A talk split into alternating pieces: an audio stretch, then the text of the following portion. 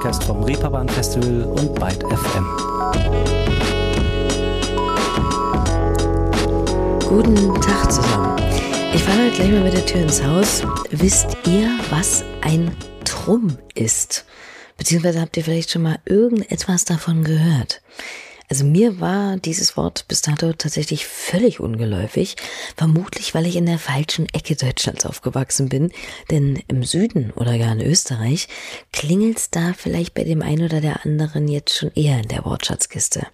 Denn dort ist Trumm wohl ein relativ geläufiger Begriff. Es handelt sich bei Trumm um ein großes Stück, ein Splitter oder ja, meinetwegen Brocken von etwas. Ein Trumm Holz oder ein Trumm Brot zum Beispiel. Was daran interessant ist, fragt ihr euch? Kommt gleich, zurecht. Den Plural dieses Wortes, den kennen wir alle, nämlich Trümmer. Ein viel klangvollerer Begriff als das recht plumpe Trumm, finde ich. Und deshalb natürlich auch bedeutend besser geeignet für einen Bandnamen. Und damit wäre ich rhetorisch unglaublich geschickt auch schon bei denjenigen angekommen, die sich eben genau so genannt haben und Gegenstand dieser Folge Ruhestörung sind. Die Band Trümmer.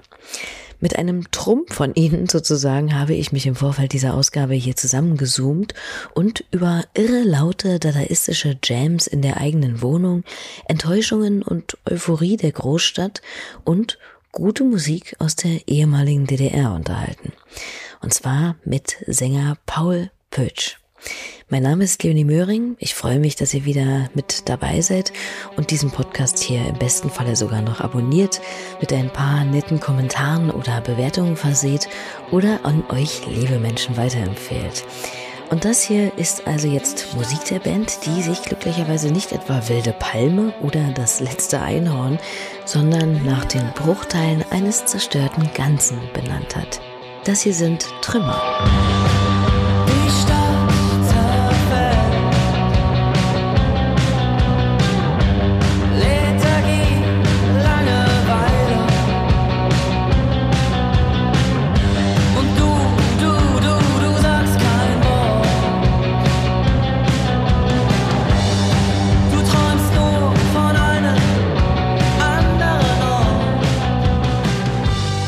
Auszug aus dem ersten Hit, wenn man so will, der Band Trümmer.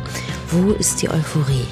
Der Song befindet sich auf dem Debütalbum der Truppe aus dem Jahr 2014, das seitens der einschlägigen Musikpresse zu Recht beklatscht und hoch gelobt wurde. Und die Zeile, die wir eben gehört haben, die Stadt zerfällt, Lethargie, Langeweile und du, du träumst nur von einem anderen Ort, hat mich sehr an die Stimmung meiner Jugend erinnert, wenn ich das mal so pathetisch sagen darf. Ich will und kann da jetzt natürlich überhaupt nicht allgemeingültig respektive für eine ganze Generation sprechen, aber ich erinnere mich daran, dass obwohl man vielleicht politisch aktiv oder eben zumindest nicht untätig war, es sich damals ein bisschen wie eine vakuumierte, nicht besonders pulsierende, progressive Zeit angefühlt hat. Zumindest in der provinziellen Ecke, aus der ich komme. Ich weiß gar nicht, so richtig, wie ich das beschreiben soll, aber man hatte ein bisschen das Gefühl, die wilde Zeit verpasst zu haben. Ab den 2000ern war alles ein bisschen satt. Es herrschte keine große Aufbruch- oder Widerstandsstimmung. Höchstens, ja, wenn mal wieder irgendwelche Nazis vor den Clubs rumgepöbelt haben. Aber ansonsten saß man da mit seinen mehr oder minder alternativen Freunden in Proberäumen oder orangefarbenen Nächten zusammen und machte sich äh, ja eine gute Zeit und schwere Gedanken. Und man träumte sich, wie es Paul eben sang, auch gern mal in eine andere Stadt oder eine andere Welt. Bei mir war das zum Beispiel Seattle. Ganz einfach, weil ich mit 13 oder so dem Grunge ziemlich verfallen war. Ich habe Paul mal gefragt, ob er dieses diffuse Gefühl kenne und wenn, was da vielleicht so sein Sehnsuchtsort damals war. Ja, das kann ich gut nachvollziehen, dass man sich als junger Mensch äh, in andere Städte sehnt. Ähm, bin ja auch in einer Kleinstadt aufgewachsen, erst in Brandenburg, dann im Schwarzwald und es gab vor Ort nicht sonderlich viel, außer die eine oder andere Reggae-Party, wo man aber auch nicht so gerne hin wollte. Und mein großes Ding war damals äh, das, das Garage Rock Revival, was durch die Strokes in New York ausgelöst wurde oder durch Libertines in, in, in London oder Arctic Monkeys, Yeah Yeah Yeahs, diese ganzen Bands. Und äh, ich wollte das irgendwie nachmachen und nachbauen und habe zum Glück dann auch paar Gleichgesinnte gefunden in der Schule, die auch wussten, wer die Strokes sind und auch Röhrenhosen anhatten und dafür als Schwuchtel bezeichnet wurden von anderen auf dem Schulhof. und dann haben wir unsere erste Band gegründet, Lee Langtry Theater und äh, haben irgendwie so eine wilde Mischung aus Punk, Indie, aber irgendwie auch so einen komischen Zirkusrock gespielt, weil wir uns immer alle verkleidet haben und auch geschminkt haben. Und wenn ich die Bilder heute sehe, denke ich mir, wow, mit 16 war ich teilweise radikaler unterwegs als jetzt. Also meine Sehnsuchtsorte waren ganz klar London und und New York auf jeden Fall. Und die musikalische Szene dieser Städte, die Paul ja eben schon grob mit einigen Referenzen umrissen hat, stellte dann natürlich auch einen gewissen Einfluss auf die spätere Musik von Trümmer dar. Auch wenn in den anfänglichen Rezensionen ihrer Debütplatte vor allem die etwas einengende Schublade Hamburger Schule aufgehalten wurde, was vor allem wohl den gesellschaftskritischen poetischen Lyrics oder schlichtweg dem Fakt geschuldet ist, dass die Band sich halt auch einfach in Hamburg gegründet hatte. Wie kam es denn dazu eigentlich? Ich habe damals ähm, ähm, eine Wohnung gefunden überm Docks. Die habe ich nachts äh, in einer windigen Aktion in der Toastbar getauscht gegen meine eigene Wohnung, die ein bisschen langweiliger war. Und ich habe eine Wohnung gesucht, in der man lauter sein durfte. Und da haben wir einen Wohnungstausch gemacht an der Toastbar und dann hatte ich die Wohnung auch. Und die war total toll, weil man konnte da sehr, sehr, sehr laut sein. Und tatsächlich gab es einen festen Tag in der Woche, ich weiß nicht mehr welchen, aber da haben wir uns im Freundeskreis alle da getroffen und jeder und jede, die irgendwas konnte, hat das mitgebracht, das Instrument, und wir haben da alles aufgebaut. Stand ein Schlagzeug und Bass, Bassanlage und auch Gesangsanlage und wir haben wahnsinnig laut Krach gemacht.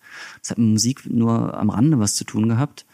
Ähm, aber es war sehr lustig. Unser jetziger Manager war damals der Sänger, der hat aus meinem Bücherstapel, der da so irgendwo an der Wand lag, immer so irgendein Buch rausgefischt und laut rausgeschrien, was er gerade gelesen hat. Also eigentlich war es so eine dadaistische Punk-Aktion.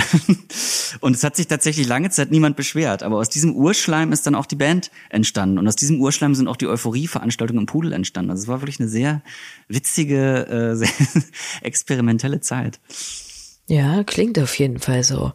Aber wie war das denn dann so grundsätzlich in Hamburg überhaupt erstmal anzukommen? So aus der Provinz, in der großen Stadt, fernab der vermeintlichen Piefigkeit der Orte, in denen man seine Kindheit verbracht hat. War das tatsächlich alles nur verheißungsvoll und aufregend oder mischte sich dieser Zeit nicht auch schnell mal eine gewisse Ernüchterung oder Enttäuschung bei? Genau die nämlich, die man ja auch, wie vorhin in angesprochenen Zeilen auf der ersten Platte dann doch immer wieder heraushören kann. Wie hat Paul das empfunden? Ich bin, glaube ich, 2011 nach Hamburg gezogen, weil ich Regiehospitant bei René Polish war, am Deutschen Schauspielhaus. Ähm, und ähm, das ist eigentlich ganz bezeichnend für die Zeit, weil man hat dann so, man kam dann so als, als Teenie quasi noch in die Großstadt und hat sehr viel Ehrfurcht gehabt vor Leuten, die man irgendwie eigentlich nur von der eigenen Plattensammlung kannte, die sozusagen schon richtige Künstler waren. Äh, und man selber stand so am Anfang und war sich noch nicht so richtig sicher, ach, was ist eigentlich meine Rolle hier in dem Ganzen? Und man kam aber schon mit den ersten Leuten so ins Gespräch. Einer der ersten, die ich kennengelernt habe, war äh, Jakobus Dostewitz. Der hat damals im Indra gearbeitet als Tontechniker, da war ich dann Barkeeper. Ähm, den kannte ich von der Band Ja König Ja, die fand ich immer richtig cool. Ähm, und dann Leute wie Frank Spilker und George Cameron irgendwann ähm, und diese ganzen Leute. Und das ist dann aber auch gleichzeitig schon das, was man gemerkt hat. Irgendwie war die Szene sehr männerdominiert. Äh, es waren eher äh, ältere Männer und ich hatte das Gefühl, es geht in Hamburg viel so kam es mir zumindest vor, es geht auch viel um früher. Man hat teilweise viel darüber geredet, ach, in den 90ern, da gab es noch den und den Laden und da war das und das und so, ne? Und ich hatte das Gefühl, es liegt so ein leichter Blues über der Stadt. Und gleichzeitig ähm, gab es die Recht auf Stadtbewegung, der ich mich dann auch zugehörig gefühlt habe und auch zu Veranstaltungen gegangen bin von Christoph Schäfer, ähm, der ja auch das ganze Areal vorne am Pudel entwickelt hat, im Park Fiction. Ähm, und ähm, ähm, diese Gentrifizierungsdebatte ging sehr stark los. Ne? Man hat das, man hat darüber gesprochen, dass Freiräume bedroht sind, vor allem kulturelle Freiräume bedroht sind, Läden müssen schließen und so.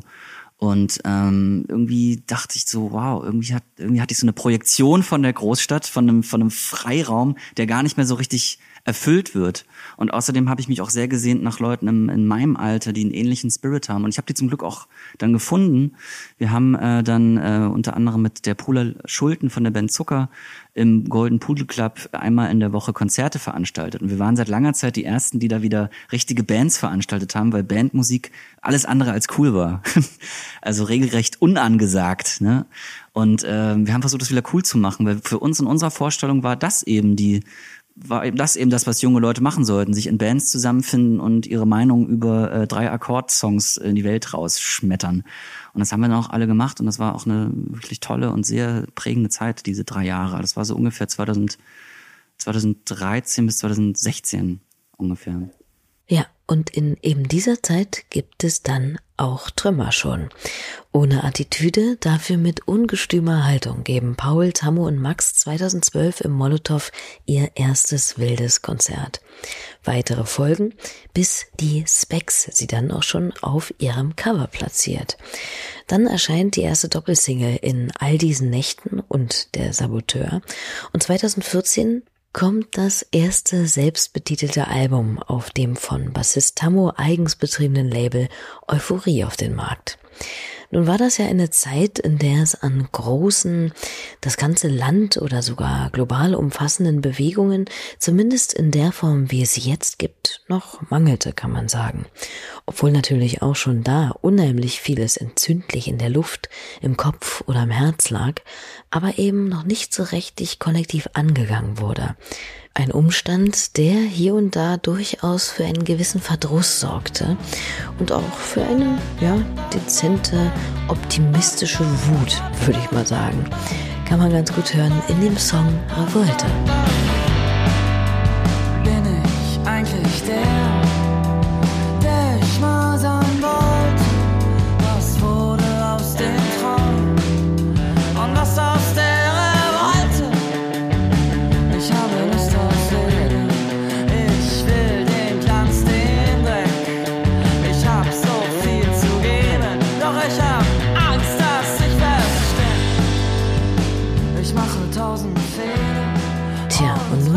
paar Jahre später, muss man nicht mehr gleichermaßen unter idealistischer Obdachlosigkeit leiden, denn gefühlt ist gerade alles politisch geworden und Bewegungen wie Black Lives Matter oder Fridays for Future besitzen eine immense Strahl- und Anziehungskraft für viele Menschen.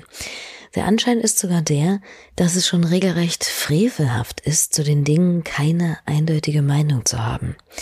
Hat dieser gesellschaftliche Prozess auch etwas mit der Musik und der Songtexterei von Trümmer gemacht?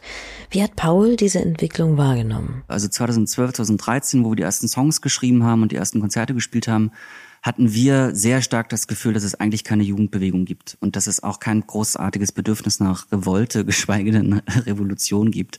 Und deswegen war es eben auch so, um nochmal auf die ähm, sozusagen äh, Hamburger Szene zurückzukommen. Das sind ja alles tolle, tolle, inspirierende Künstler, die ich genannt habe, Schorsch Kamerun, Spilker und so weiter. Nur hatte ich eben das Gefühl, die haben ihre Zeit erlebt, die haben ihre Kämpfe gekämpft und auch mit den Hausbesetzungen der Hafenstraßen so, die haben sozusagen ihren, ihr, ihre Zutat bereits dazugegeben und sind natürlich aber auch selber in, dauernd in der Erneuerung, die sind ja auch nicht stehen geblieben künstlerisch. Nur hatte ich eben das Gefühl, wo ist denn das in meiner Generation? Ich kann ja nicht nur von den Geschichten derer profitieren oder den Geschichten zuhören, die bereits erlebt sind. Wir haben noch irgendwie auch eine Aufgabe und worin besteht die denn eigentlich?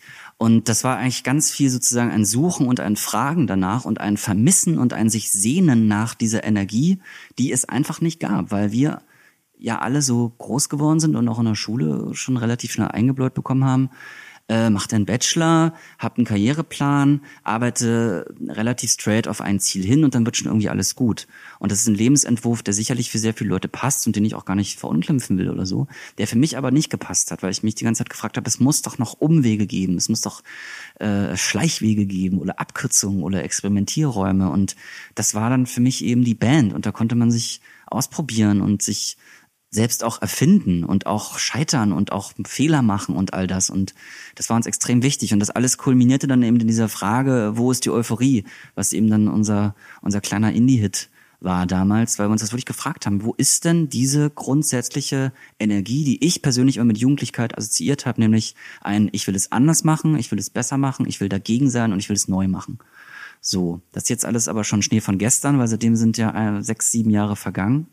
Jetzt ist 2021 und wir haben ähm, tolle, wie ich finde, Bewegungen wie zum Beispiel Fridays for Future oder Black Lives Matter oder selbst eine, Bewegung wie MeToo, die im, ja auch eine Bewegung ist, wie ich finde. Ähm, und man hat eine viel politisiertere Jugend. Und das finde ich grundsätzlich erstmal toll. Als das erste Mal Fridays for Future aufkam, habe ich mich wahnsinnig gefreut, weil ich echt dachte, das ist sowas wie 1968. Es ist weltweit, es sind überwiegend junge Leute, es sind Leute, die Ahnung haben, die laufen zwar nicht mehr mit dem Kapital von Marx unterm Arm äh, rum, aber die sind, äh, wie zum Beispiel Lisa Neubauer, studierte GeografInnen und wissen genau, was los ist. Die kommen dann mit ihren Diagrammen an und können dir genau sagen, was Klimawandel bedeutet, wie viel Zeit wir noch haben und was getan werden muss. Und diese Kompetenz, diese wissenschaftliche Kompetenz, die beeindruckt mich unglaublich, muss ich sagen. Ähm, und da fragt man sich auch, wie kommt man da als Künstler eigentlich noch hinterher? Was ist denn da unsere Aufgabe? Wie kann man denn da sozusagen noch sinnvoll was Ergänzendes machen? Und da kommen wir schon so ein bisschen zu dem Stichwort, was du gerade genannt hast, überpolitisiert. Also ich freue mich generell gerade sehr darüber, dass wieder viel politisch diskutiert wird. Gleichzeitig habe ich ganz ehrlich das Gefühl, dass sehr viel Meinungen im Raum stehen. Es wird sehr viel gemeint und es wird sehr wenig gewusst. Und das finde ich schwierig, muss ich sagen, weil ähm, wenn man über sowas wie Klimawandel redet oder auch über gesellschaftliche Phänomene, hat es immer auch, finde ich, braucht man auch schon immer irgendwie auch Wissen oder auch einen theoretischen Überbau und so. Und da bin ich auch sehr vorsichtig mit, mit, mit eindeutigen Aussagen, weil ich finde, dass meine Aufgabe als Texter und Musiker und, und, und, und Rocker nicht darin besteht, den Leuten Sachen zu erklären, sondern Dinge zu emotionalisieren.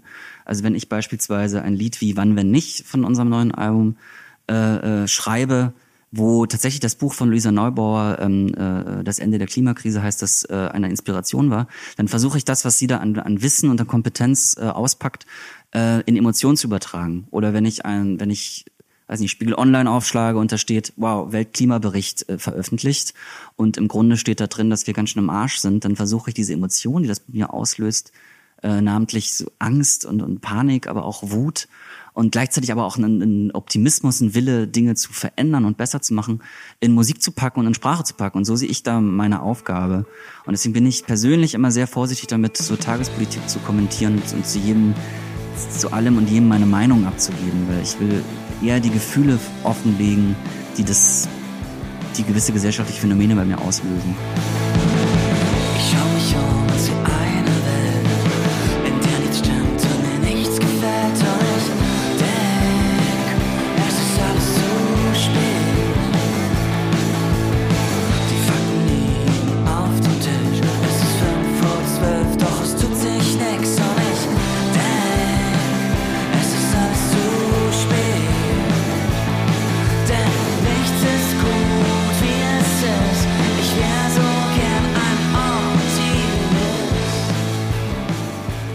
Aus ihrem aktuellen, mittlerweile dritten Album Früher war gestern.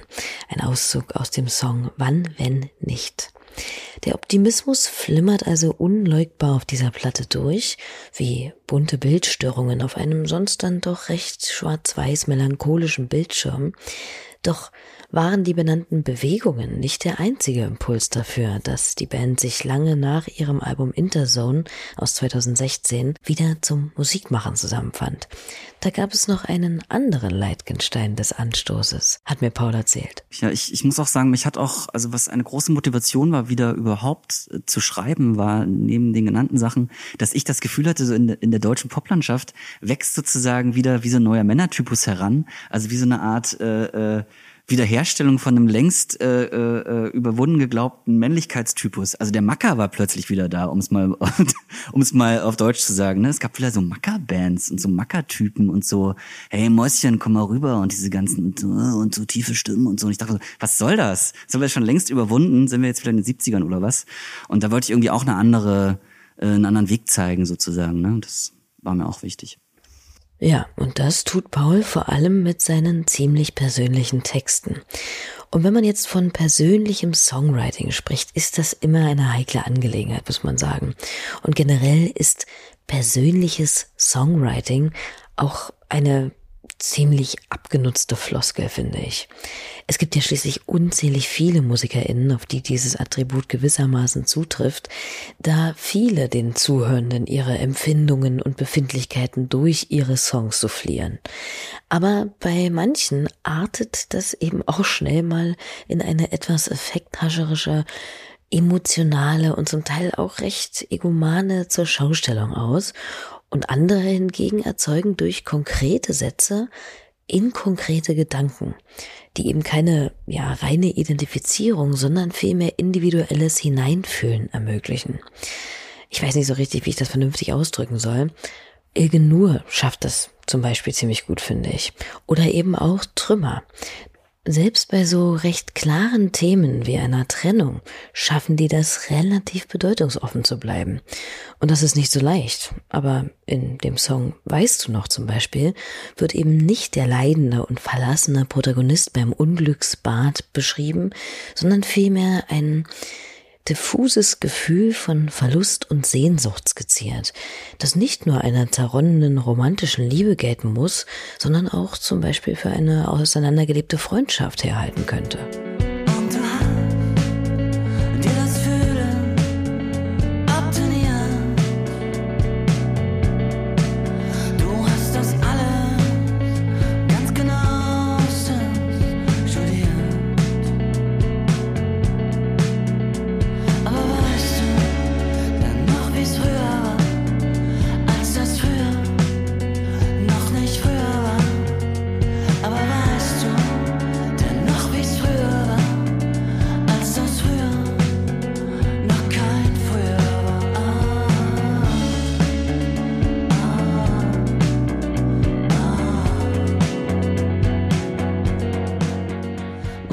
Ziemlich spannend an solchen Songs finde, ist der Umstand, dass der oder diejenige Person, der oder die den Text geschrieben hat, ja sicherlich auch wenn er so schön deutungsoffen eben formuliert wurde, einen konkreten Menschen im Kopf hatte, dem oder der er sie dieses Lied widmet.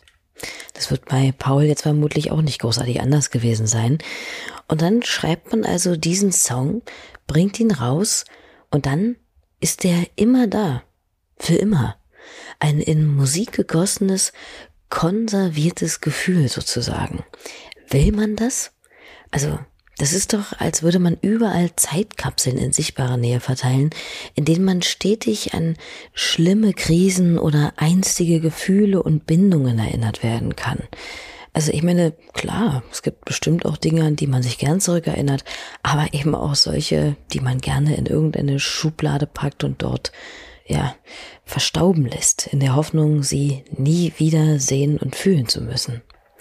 Wie ist es bei Paul? Und welche Rolle, Hand aufs Herz, spielt denn tatsächlich Trennung in und auf dieser Platte?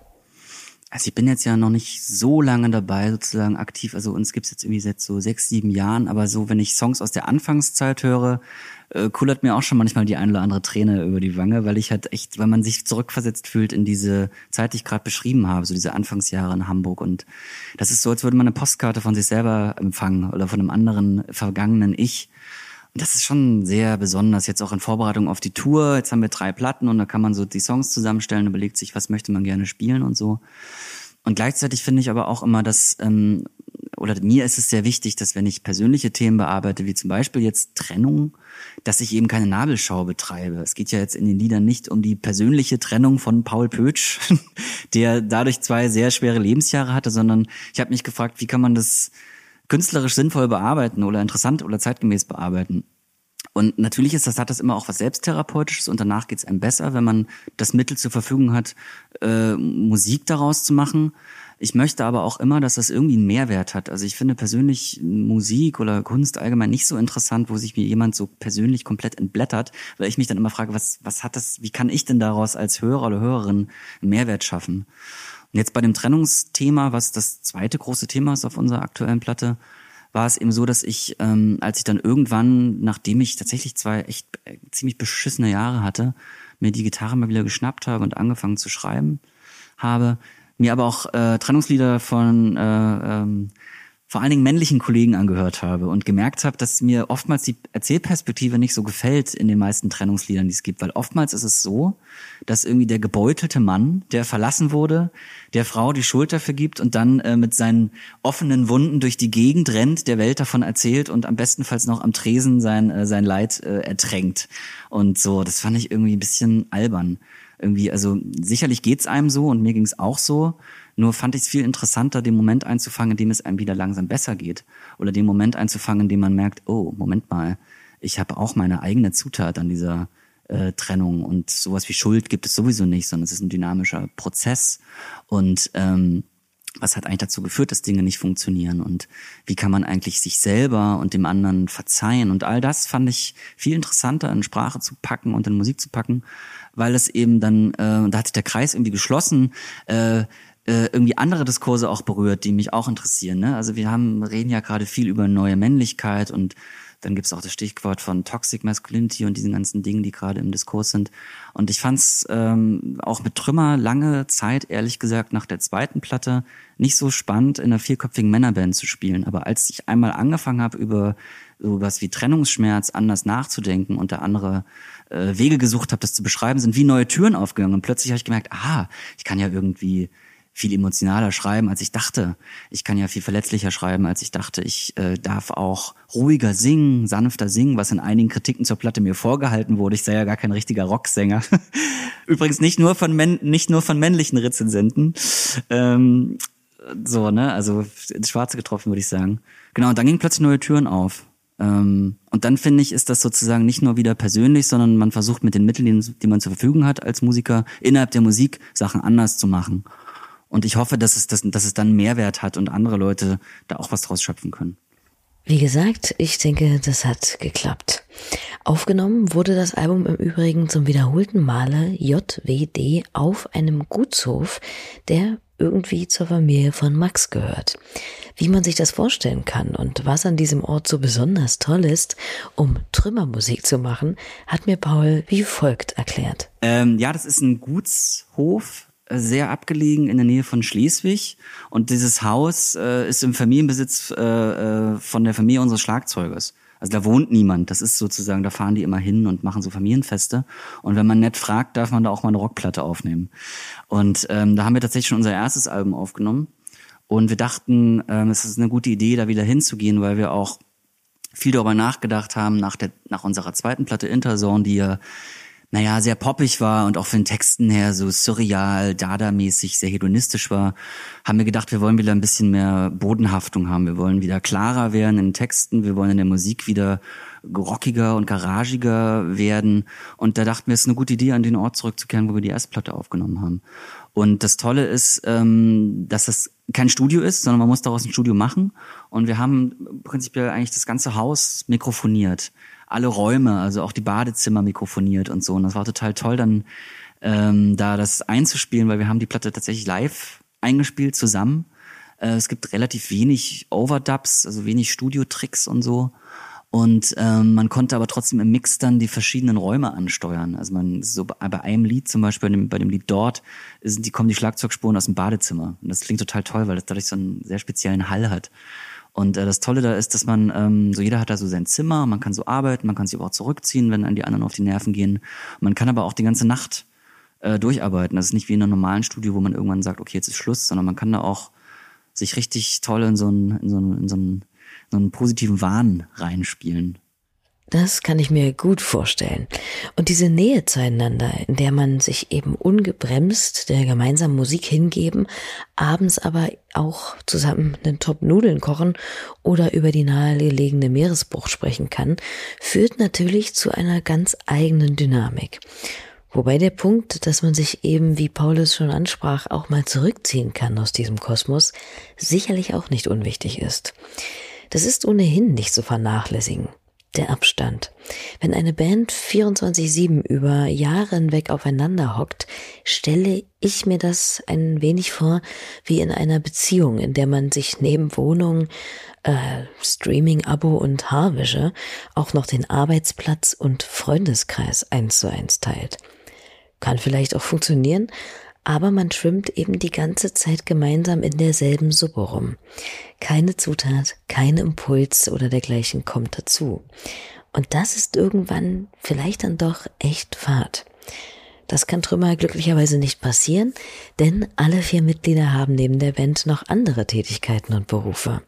Und das ist eben auch ziemlich bereichernd, oder? Das ist definitiv so. Also wir hatten nach der zweiten Platte eben so einen leichten Kater, weil wir genau das nämlich vorher hatten. Wir waren halt irgendwie, weiß nicht, drei oder vier Jahre echt fast permanent unterwegs auf Festivals und, und Touren und so weiter. Und jetzt haben wir uns fünf Jahre Zeit gelassen fürs neue Album und das war total gut, weil jeder hat sein Ding gemacht. Ähm, ähm, Helga hat, wie gesagt, sehr viel produziert, äh, ist da auch echt nochmal fitter geworden. Tammo hat äh, das Label Euphorie ausgebaut und arbeitet da mit Künstlerinnen wie Ilge Nur oder Ebo und so zusammen. Max hat äh, als einziger was Vernünftiges gemacht und hat sein Studium beendet und ist jetzt Arzt, hat aber auch immer weiter Schlagzeug äh, gespielt. Und ich habe ähm, mit Ilge Nur eine Platte auf, also aufgenommen, also mit ihr, also ich habe Gitarre gespielt bei ihr und bin mit ihr auf Tour und Theatermusik gemacht und so. Und ähm, jetzt ist es so, dass man wie so wie so ein wie in so ein Zimmer kommt, was so richtig gut mal durchgelüftet wurde und jeder bringt so seine neuen Erlebnisse mit von draußen. Und das war bei der Platte definitiv so, dass uns das sehr sehr gut getan hat. Und ich kann auch ich kann auch nur wirklich sagen, dass es richtig gut tut, mit verschiedenen Leuten Musik zu machen, weil man immer in jeder Konstellation eine andere Rolle hat und eine andere Position hat und auch immer von anderen Leuten neue Dinge lernt, die man vorher nicht wusste. Und das kann man dann alles nach Hause ins ins Mutterschiff holen sozusagen. Und ja, und abgesehen davon ist es so, dass wir natürlich als, als Trümmer in so einem Indie-Segment sind, wo es auch schwer ist, natürlich davon ausschließlich zu leben. Also wir haben das paar Jahre geschafft, aber da muss man ja auch mal offen drüber reden, dass das natürlich totale Nischenmusik ist, leider. Ne? Ähm, und man deswegen auch notgedrungen viele Dinge gleichzeitig macht. Aber ich finde es eben nicht nur schlimm. Ich finde, dass wenn man verschiedene Dinge macht, die sich auch so wie verschränken und ähm, von der einen Sache nimmt man Inspiration in die andere oder hier kriegt man irgendwie was eine Platte empfohlen, die man noch nicht konnte oder äh, kannte und da merkt man irgendwie, ah, Fis-Moll 7 kann man irgendwie auch so spielen oder so. Ne? Also ich finde das sehr toll, mit verschiedenen Leuten äh, künstlerisch aktiv zu sein. Ja, offenkundig, denn Paul hat in der Zeit, in der Trümmer sozusagen Luft holte, nicht nur mit der tollen Ilge Nur zusammengearbeitet, die ja auch schon bei Ruhestörung hier zu Gast war, kleiner Wink mit dem Zaunfall, sondern auch zum Beispiel mit Carsten Aerobik Meyer und Lea Konrad. Mit denen hat er 2019 auf Kampnagel ein Theaterstück ersonnen und aufgeführt, das der Legende nach dadurch entstanden ist, dass Paul und Carsten bei einer Radtour um den Zürichsee eine Kiste mit alten Amiga-Platten fanden, was ihrer gemeinsamen Faszination für die Musik des Ostens einen kreativen Schub Schubs gab. Worum es in dem Stück ging, erzählt Paul am besten selbst. Ja, ich hatte dann ähm, 2019 mit dem Carsten Meyer Aerobik, den ich auch aus Hamburg noch kenne, ähm, die Idee, dass man sich doch gemeinsam mal der DDR-Musikszene widmet, weil wir beide gemerkt haben, wir sind große Manfred Krug-Fans, wir sind beide Uschi Brüning-Fans. Und wir haben gemerkt, da gibt es so viele unentdeckte Musik, gerade im Disco und Soul oder auch Schlagerbereich. Und Schlager heißt aber im DDR-Kontext nicht äh, Humper Humper Tetere, sondern es war der Versuch, ähm, anspruchsvolle Unterhaltungsmusik zu machen. Und wir haben uns dieser Musik äh, äh, gewidmet, die viel gehört und haben gedacht, wir wollen die aufführen. Und im Zuge dessen äh, haben wir dann den Abend Wir treiben die Liebe auf die Weide ähm, gemacht, benannt nach einem Nina Hagen-Song. Äh, der auch sehr hörenswert ist. Das ist wirklich so eine Afrobeat-Nummer, die äh, sich vor Fela Kuti nicht äh, verstecken muss. Und das haben wir in Hamburg dann aufgeführt, auf Kampnagel, dann in Dresden, äh, äh, am, am, am Festspielhaus Hellerau und in Berlin leider nicht, weil dann kam uns schon die Pandemie dazwischen. Und ich habe mich da auch sehr viel mit den Biografien der einzelnen Akteure und Akteurinnen beschäftigt und habe wirklich allergrößten Respekt vor der Arbeit, die die damals gemacht haben. Weil wenn man immer so vor der Zensur auf der Hut sein muss, und ähm, dann wie bei Manfred Krug auch ähm, äh, von der Stasi auch verfolgt wurde. Die haben dem Leute von der FDJ ins Publikum gestellt, die absichtlich nicht geklatscht haben bei seinen Konzerten, äh, ne, weil er weil er sich gegen die Ausweisung von Wolf Biermann äh, gestellt hat und so. Das sind alles so unglaubliche Geschichten ähm, und ich finde die die die muss man wieder erzählen oder die muss man überhaupt erstmal richtig erzählen. Stimmt total lohnenswertes Thema, das im Großen und Ganzen immer etwas zu wenig Beachtung geschenkt bekommt, glaube ich zumindest. Aber gut, Spielte denn diese Musik, also von KünstlerInnen aus der ehemaligen DDR, bei Paul denn schon früher in der Kindheit eine Rolle oder woher kam die grundsätzliche Faszination dafür? Ja, bei uns zu Hause lief tatsächlich recht viel Gundermann, aber vor allen Dingen die Platten ähm, nach der Wende. Also der hat ja noch eine Band gehabt, Gundermann und die Seilschaft, was teilweise Leute waren von der Band Silly, die auch viel bei uns lief. Das mochten meine Eltern sehr oder mögen es auch immer noch. Holger Biege lief viel, ganz toller Sänger. Das ist wirklich der Curtis Mayfield aus dem Osten. Das ist eins zu eins astreiner Ost-Soul mit unpeinlichen Texten, wie ich finde. Und äh, ganz viel Bluesrock lief bei uns. Mein Vater war großer oder ist immer noch großer Blues-Fan. Bands wie Monokel, Freigang, ähm, Distelmann, äh, leider sehr viel Männer, muss man sagen, blöderweise, bis auf Tamara Danz, die bei Silly gespielt hat. Und das lief bei uns zu Hause, das war so der Soundtrack, auch beim Autofahren lief das immer. Und das fand ich immer schon interessant, weil meine Eltern auch mal so erzählt haben, dass sie dann früher immer viel auf Konzerte gegangen sind. Diese Konzerte waren meistens illegal, weil die Bands, die etwas politischer waren, unter falschen Namen gespielt haben und dann nochmal das ein oder andere Tonstände Scherben Cover gespielt haben, was natürlich verboten war. Und das äh, fasziniert mich sehr, wenn ich über meine eigene Musik und meine eigene Situation jetzt nachdenke, wie privilegiert man eigentlich ist, dass man frei agieren darf als Künstler oder Künstlerin, künstlerische Freiheit hat. Und damals die Leute, die wurden verfolgt, insbesondere die Punks, die wurden tatsächlich auch in Knast gepackt, die wurden tatsächlich gefoltert. Ähm, das weiß ich, weil ich mich gerade damit beschäftige, weil ich einen neuen Theaterabend über die Punk-Bewegung in der DDR plane. Und äh, wir haben eine unglaubliche künstlerische Freiheit und ich finde, wir sollten unbedingt Gebrauch von der machen. Du willst, dass was geschieht, endlich was geschieht. Aus Prinzip gegen das Prinzip, verwende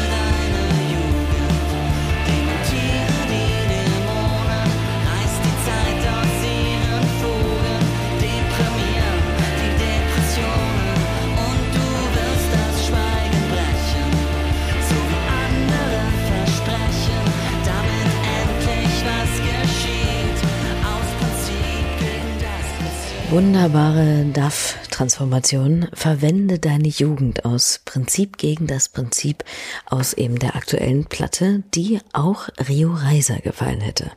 Jedenfalls sagte das wohl der Mitbegründer und Gitarrist von Tonsteine Scherben zu Paul nach einem Berlin-Konzert. Und apropos Konzert, das erste zu dieser neuen Platte überhaupt hat Trümmer im Rahmen des Reeperbahn Festivals gegeben. Denn da spielten sie nicht nur einfach, ja, so aus, aus Jux und Dollerei, sondern schmissen gewissermaßen gleichzeitig ihre Record Release Party. Wie war das denn? Ja, also ich war wahnsinnig aufgeregt, weil natürlich zu Hause spielen, ähm, es hatten sich auch Leute angekündigt, äh, die man kennt und so, da ist man natürlich noch doppelt aufgeregt. Und dann unter diesen ganzen pandemischen Bedingungen ist es ja eh so komisch, Konzerte zu spielen, weil man einerseits freut man sich ja so, dass es wieder möglich ist, andererseits denkt man sich, ha, ist die Zeit wirklich schon reif, ist es wirklich schon safe? Und so. Genau, und dann waren dann aber so viele Leute, wie eben reinpassten, ich glaube 150 oder so durften rein. Und draußen standen auch nochmal 200, habe ich mir sagen lassen, also da war ich echt froh so, wow, es, es, das Interesse ist da und so, ne, und äh, ich wurde dann von Song zu Song gelöster und habe gemerkt, die Leute, die Leuten gefällt's und auch die neuen Songs wurden dann auch schon mitgesungen und so. Also das war für uns äh, echt ziemlich, ziemlich, ziemlich cool. Ähm, und ja, und Hamburg wird einfach immer für mich ein ganz besonderer Ort bleiben, auch wenn ich jetzt im Moment nicht mehr da lebe. Aber das waren mit die prägendsten Jahre eigentlich in dieser Stadt. Kein Wunder also auch, dass es auch Hamburg sein wird, in dem die bevorstehende Tour am 27. November im Molotow enden wird. Zuvor werden Trümmer in Köln, München, Nürnberg, Berlin und Leipzig im Übrigen zu sehen sein. Also Tour steht auf jeden Fall an, halten wir fest. Und was sind sonst die Pläne? Also wir haben vor zwei Tagen unsere Tour angekündigt. Wir haben nach langem Hin und Her jetzt beschlossen, dass wir die Tour spielen wollen und nicht verschieben wollen. Und zwar werden wir unter 2G-Bedingungen spielen. Ähm, und darauf freue ich mich gerade sehr. Ne? Und ich glaube, dass also wir haben da auch gute Reaktionen bekommen von den Leuten. Die freuen sich auch, dass wir jetzt die Tour spielen und dass wir nicht verschieben und so. Und ich bin gespannt, wie das wird. So, das ist das Erste. Ne? Und dann bin ich gerade schon mit den mit den Boys am Sammeln ähm, von Inspirationen für neue Musik. Also wir wollen uns diesmal nicht so viel Zeit lassen und wir wollen weiter auf die Suche gehen nach nach, ähm, nach, nach Rockmusik, die nicht peinlich ist und nach Rockmusik, die nicht äh, breitbeinig daherkommt, sondern irgendwie smart ist.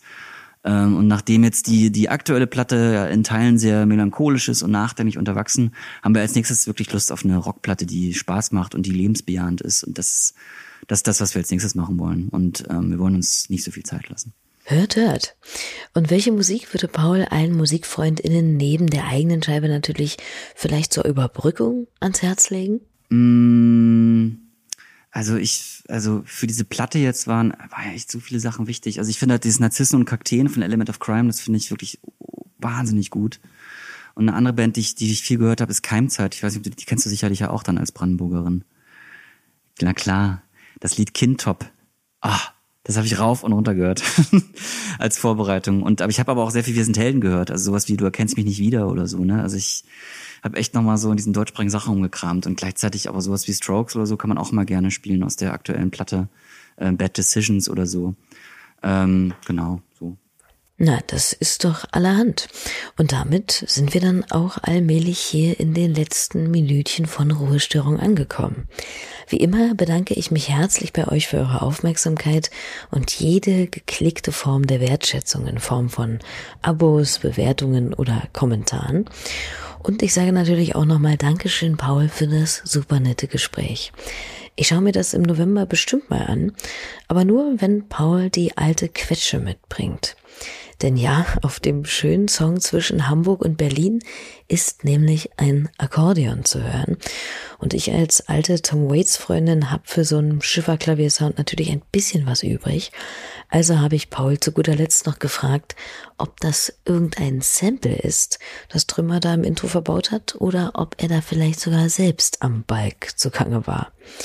Naja, ich sag mal, Ihr könnt es natürlich nicht sehen, was da während unseres Gesprächs passiert ist, aber ich denke mal, das, was man hört, spricht für sich. In diesem Sinne, macht's hübsch und bis ganz bald, so ihr denn mögt. Tschüss. Moment.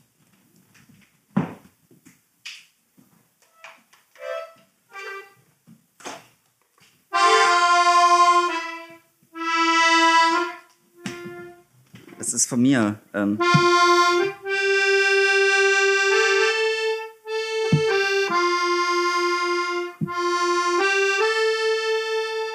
Naja, ähm,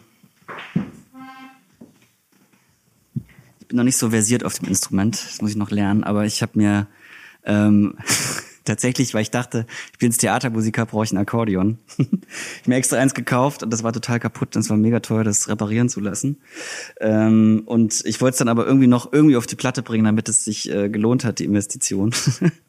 und dann habe ich gedacht, bei diesem Lied zwischen Hamburg und Berlin passt das ganz gut weil das äh, ein Lied ist, was sozusagen am, schon irgendwie an den Landungsbrücken spielt und von dem Gefühl handelt, wie man da nachts steht und einem der Wind so richtig mal den Kopf durchpustet und man so für sich selber wichtige Entscheidungen trifft. Also das habe ich zumindest ganz gerne immer gemacht, als ich noch in Hamburg gewohnt habe, da runtergehen. Genau. Ich kann es nicht, also ich habe das äh, die Melodie am Anfang, da habe ich hier konnte ich noch spielen, aber ich kann jetzt noch nicht richtig Akkordeon spielen, aber ich fand irgendwie so ich habe auch viel Element of Crime gehört jetzt in Vorbereitung auf unsere Platte und habe die auch nochmal richtig neu schätzen und lieben gelernt. Und die haben ja auch mal sehr viel Akkordeon. Und bei denen ist es nie kitschig oder blöd. Bei denen ist es immer sehnsüchtig. Oder auch bei Beirut. Der Band Beirut finde ich auch großer Fan bin. Die haben ja auch viel Akkordeon. Da ist es immer weite Welt und Schmerz. Aber jetzt bei dem Akkordeon, was ich hier habe, klingt es noch so ein bisschen nach Hafengeburtstag. Da muss ich noch ein bisschen üben, glaube ich.